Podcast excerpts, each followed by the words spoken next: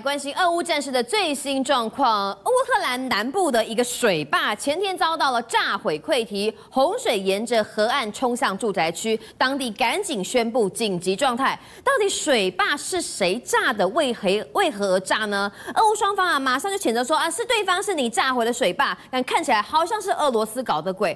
据传俄罗斯在大坝被毁之前，刻意将水坝的水位提高，为的是什么呢？哎，就是要造成淹水，阻止乌军进行。反攻，但佳明，我想问，乌克兰现在火力很够，据说有三大杀器已经到位了。对，没错，明君哦，其实现在呢，在讲说乌克兰要大反攻哦，尤其在这个六号发生这个水坝被炸毁的时候，大家想说，天呐，真的动真格的，现在连水坝都已经开炸了。但是这个水坝炸掉之后，明君你看，这是在下游赫尔松的一个市区，嗯，现在全部过去这些全部都是农田，全部都是房子，但是现在全部都是泡在水里面，主要就是因为这个水坝的一个蓄水量其实非常非常的大哦，大概以台湾来讲，有五个乌山头水库这么大，所以当这个水坝被炸掉之后，你看这个画面，从这一个溃堤的点哦，这这长度大概有六百公尺左右，被炸开之后，这个水就直接往下流来来来冲。那当然，对于下游的这个赫尔松城市来说，其实影响就非常非常的大。尤其这个水哦，在下来的时候，其实非常的湍急。嗯，那其实尤其前半段在走的时候，你这些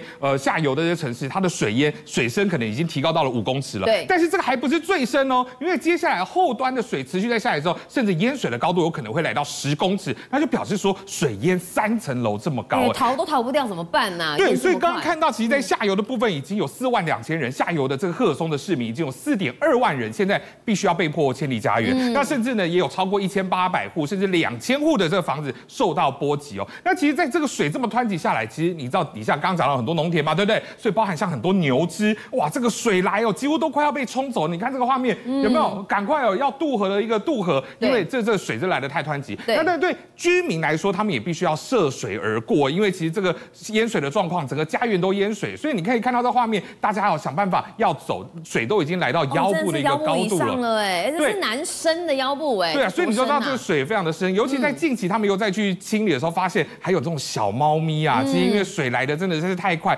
所以它根本也没地方可以跑，它就只能扒在墙壁上面，你就看到它被救起来的时候楚楚可怜，真的非常非常的呃一个让人觉得。心疼哦，那但是现在呢，对于这个赫尔松，因为真的呃水淹的非常高，看到这个画面是有这个居民哦被困在屋子里头，出不来是不是，出不去，所以家里也没有粮食，那怎么办呢？我们说乌克兰最厉害是什么？无人机嘛，对，不对？现在无人机不只可以打仗，还有办法来空投物资。刚刚看到投下去的是这个香蕉，嗯、啊，那甚至包含饮用水，有没有看到这个保特瓶？有没有？啊，同样也可以透过这个无人机来运送。那当然现在哦可以看得出来，无人机你从原本战场上移到救灾的这个呃运呃的用途上面来说，那会不会连带也会影响到乌克兰他们反攻的一个节奏呢？对啊，我们先来透过空照图来看，其实这个是呃第聂伯河的一个下游，也就是说上游水库爆炸之后，你仔细看到美军这个是在爆炸之前的这个卫星空照图，你看它河流细细长长的，对不对？但是在整个水库被炸掉之后，你看整个河流的宽度已经变得非常的宽，而且把周边的这一个呃农地也通通都被淹没了。透过这个影片哦，可以看到透过空照的影片呢，你就可以看看到对比图，有没有整个海岸线？好，现在整个。都被水给淹没了。对，那所以现在对他们来说，现在呃必须被迫离开家园嘛。那很多的公共设施也被淹没了。所以现在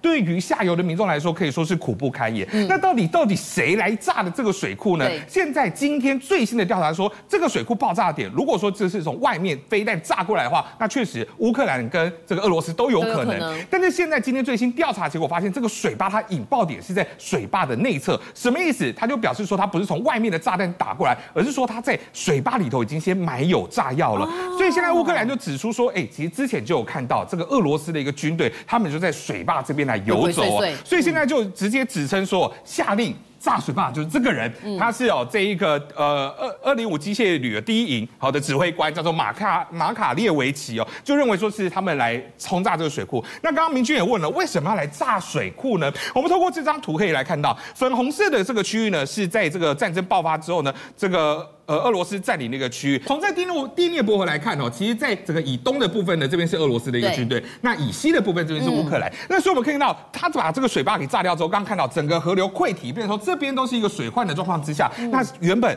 乌鲁乌克兰的一个军队，他要大反攻，他要往西往东来做推进嘛，对，不对？那一旦河流溃堤之后，哎，那你军队是不是过去了？对不对？所以现在大家外界认为说，你这个俄罗斯为什么要炸掉这个水坝？你目的就是不要让乌克兰的军队反攻的时候呢，这么快的渡过一个河流。嗯、那但是问题是哦，现在看到，其实在整个东岸的部分，其实都是俄罗斯占领的区域。那现在水坝炸了，其实不是说哎水坝炸掉就没事了，它相关的影响现在才要开始，到底会造成哪些影响呢？第一个来看，因为刚刚讲到这水坝其实非常的大，所以它还有另外一个功用，就是叫水力发电。所以水坝炸掉之后，它就没有办法水力发电了，那就表示说下游甚至周边的赫尔松周边的城市，它会没有电力可以用。再来，克里米亚半岛饮饮用水也会受到影响，因为其实克里米亚半岛主要就是依靠这个大坝的一个呃输送饮水的一个管线进来，所以现在看到，其实，在克里米亚半岛，其实你水龙头打开，那个水都是很污浊、很脏的，你都根本都没有办法使用。所以对于克里米亚这个地方哦，其实饮用水也是有很大的一个问题。再来。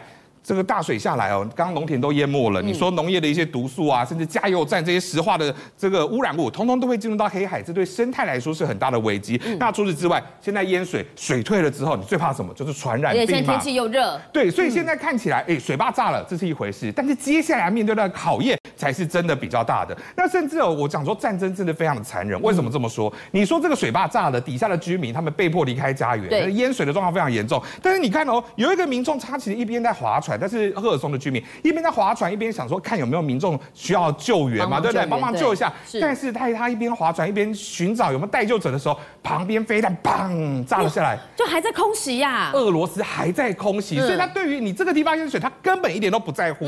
那除此之外，有包含这边好亲俄的这个前赫尔松的州长萨多，他也在访问的时候，他真真的睁眼说瞎话。你看哦。后面是不是已经淹水了？对不对？对啊，应该问他说：“你对最近这个水坝淹水造成居民不便有什么样的看法？”他说：“没有啊，哪有洪水？没有淹水啊！我们现在赫尔松大家还是正常运作，商店也是照样开，加油站也是照样用，所以你根本就是睁眼说瞎话，你就不想让大家知道说现在外面真实的状况嘛。嘛。对，那再让其实炸水坝这个事情哦，不是说哎俄罗斯独创的，因为在二战的时候，这一个英国就曾经哦透过这个弹跳飞弹去攻击德国的这个水坝，所以透过画面你可以看到，哎，这个飞弹就像打水漂一样，是直接把。这个德国的一个呃卢尔水坝给炸掉，那当时确实也造成了德军包含发电出了问题，农田出了问题，所以现在看起来俄罗斯想要如法炮制这样的一个做法，但是现在看起来反而害到自己，害到的比较多。好，看起来这个水坝战哦，之前嘉明讲的这个例子，在一第二次世界大战发生的时候，的确是可以逆转战局。不过呢，哎，这一招毕竟哈伤人不成，反而还害己了，造成很多哎，不然克里米亚的居民没有水可以用，甚至会有这个毒物污染到黑海的危机。当我们讲到哈，为什么俄罗斯这么担心要去炸水坝，用这狠招，就觉得乌克兰最近哈占上风嘛。乌克兰哦，在往东征的情的状况当中，是不是有一些诶欧美援助的武器陆续到位呢？对，明君哦，现在其实，在前线作战哦，看起来乌克兰比较占上风。那当然，俄罗斯我不甘示弱，我当然要先打心理战。心理战最重要的一件事情是什么？大内宣嘛，对，对不对？最近网络上就流传一段俄罗斯流出来的画面，你看哦，好，看到这一个呃草原上有一辆战车，有没有？对，俄罗斯就一个飞弹过去，把这台战车给炸了。嗯，所以俄罗斯对外来宣称说，哈哈，这个乌克兰他就算拿到豹二坦克，有什么了不起？照样被我们给打掉。嗯、但是啊，这影片放上完，明君你知道吗？有人跳出来讲说，哎、欸。这个误误会大了，误会大了。这不是豹二坦克吗？你打的根本不是豹二坦克嘛！嗯、现在被认出来是这一种农耕车啊！啊这样个农耕车还好意思 po 上网炫耀、哦？对对，你看前面有一个长长的嘛，你以为这个是坦克的炮管吗？不是啊，这个你看这个不叫自走炮，叫做自走式喷雾机啊！这个丢脸丢大了。因为现在也有人讲说，其实俄罗斯这种大内宣被打脸不是第一次了，嗯、因为之前就讲到说，哎。这个海马斯嘛，这个乌克兰的海马斯很厉害。我们呢，透过我们是已经打掉了他们四十套的海马斯，但是经过清查明确，你知道美国给乌克兰几套而已吗？二十、嗯、套。那哪来哪来的四十套可以打，对不对？嗯、那甚至还讲究说啊，就算他拿到这个艾布兰坦克，美国给的也没什么了不起，嗯、因为呢，我们用这个尖刺针飞弹，同样把这个坦克给打掉。但问题是，当时乌克兰根本还没有拿到这个坦克啊，嗯、哦，所以看起来哎，好像已经是惯犯了，因为你都知道大内宣，但是都是在打脸自己。但是讲到坦克，其实不得不说，现在乌克兰。获得军呃西方的军也是越来越厉害，怎么说呢？现在德国刚刚讲到豹二，德国给了乌克兰这豹二 A 六的这个坦克，已经陆续到了乌克兰，而且好的地方在哪里？你知道吗？还随车附送飞弹，那这个飞弹还很厉害哦，这飞弹是 DN 五三 A one 的这个翼吻脱壳穿甲弹，什么意思？这个厉害。非常厉害哦，因为他们拿到这个呃炸弹之后，你看到明君他还在炸弹上面写了一些跟俄罗斯军队问候的话。对，那这个炸弹其实他们之前也做过尝试，曾经对着俄罗斯的 T 六二 N 的坦克来开火做测试试射，结果果真。什么样的坦克它都打得穿，因为你看它的射速哦，每公呃每秒就可以来到一千七百五十公尺，速度非常的快，而且在两千公尺外的距离还可以穿透七百五十公分的军职装甲，所以你就知道，哎，随车附飞弹，只能说德国真的好贴心，对不对？嗯、但德国贴心的还不是只有这一个，因为其实包含德国之前已经给过乌克兰总共有四十辆的雕塑式的步兵战车，我们刚刚讲移动速度很快，而且可以载运这个呃路上的士兵来移动。那现在呢，还在七月底之前还要再给他们二十。已经给他四十辆了，还要再给二十辆。对，所以你看到它包含在你说淹水的地方，它同样可以作战，移动速度非常的快，上面有机枪，那运送的速呃运送士兵也非常的安全，好，所以这对在地面作战非常的有帮助。那除了地面作战之外，包含在空中作战，现在澳洲也决定了要把这个。呃，F 十八大黄蜂的战机呢是提供给乌克兰，而且给几架？给四十一架这么多。嗯嗯、过去我们知道泽连斯基在讲说我们想要 F 十六、F 十六，那现在直接给你来到 F 十八，那为什么现在这个呃澳洲会愿意给这么多架？主要就是因为澳洲它是在 F 三十五最新型 F 三十五战机的第一批移交的国家，嗯、所以对澳洲来说，哎，我不需要这么多的 F 十八，我这些都已经要淘汰掉了。哦，就说它有新的 F 三五，但 F 十八就可以退役给乌克兰使用了。对，原本说要交给民间的这个军事公司。来做训练机嘛，但是现在算一算，我还有五四十一架这么多，那我干脆就给这个乌克兰来做来做攻击。那其实这个飞机哦，对乌克兰来说非常的重要。怎么说呢？因为当然搭配的肥达。飞呃雷达相当的一个呃先进，那包含它可以挂的东西也非常多，包含 AN 一二零中程空对空对空的飞弹，那有短程的空对空的飞弹，那另外增程型的弹药它同样也可以来配挂，所以在空中作战的能力变得非常非常的强。那除此之外，除了空对空之外，包含空对地的 AGM 一五八好的这种增程型的飞弹，另外还有 AGM 八四鱼叉的反舰飞弹等等。所以现在看起来哦，在乌克兰陆续要获得包含讲说这个装甲弹也好，包含雕鼠式的这个战车也好，现在又要获得 F 十八大黄蜂战机，所以不管在地面或者空中作战，现在看起来对乌克兰来说都有非常好的一个帮助。所以接下来进入到反攻阶段的话，乌克兰政界、商界、演艺界跨界揭秘，重案、悬案、攻击案、拍案惊奇，新闻内幕、独特观点，厘清事实，破解谜团。我是陈明君，我是李佳明，敬请锁定《五七新闻网》，真相不漏网。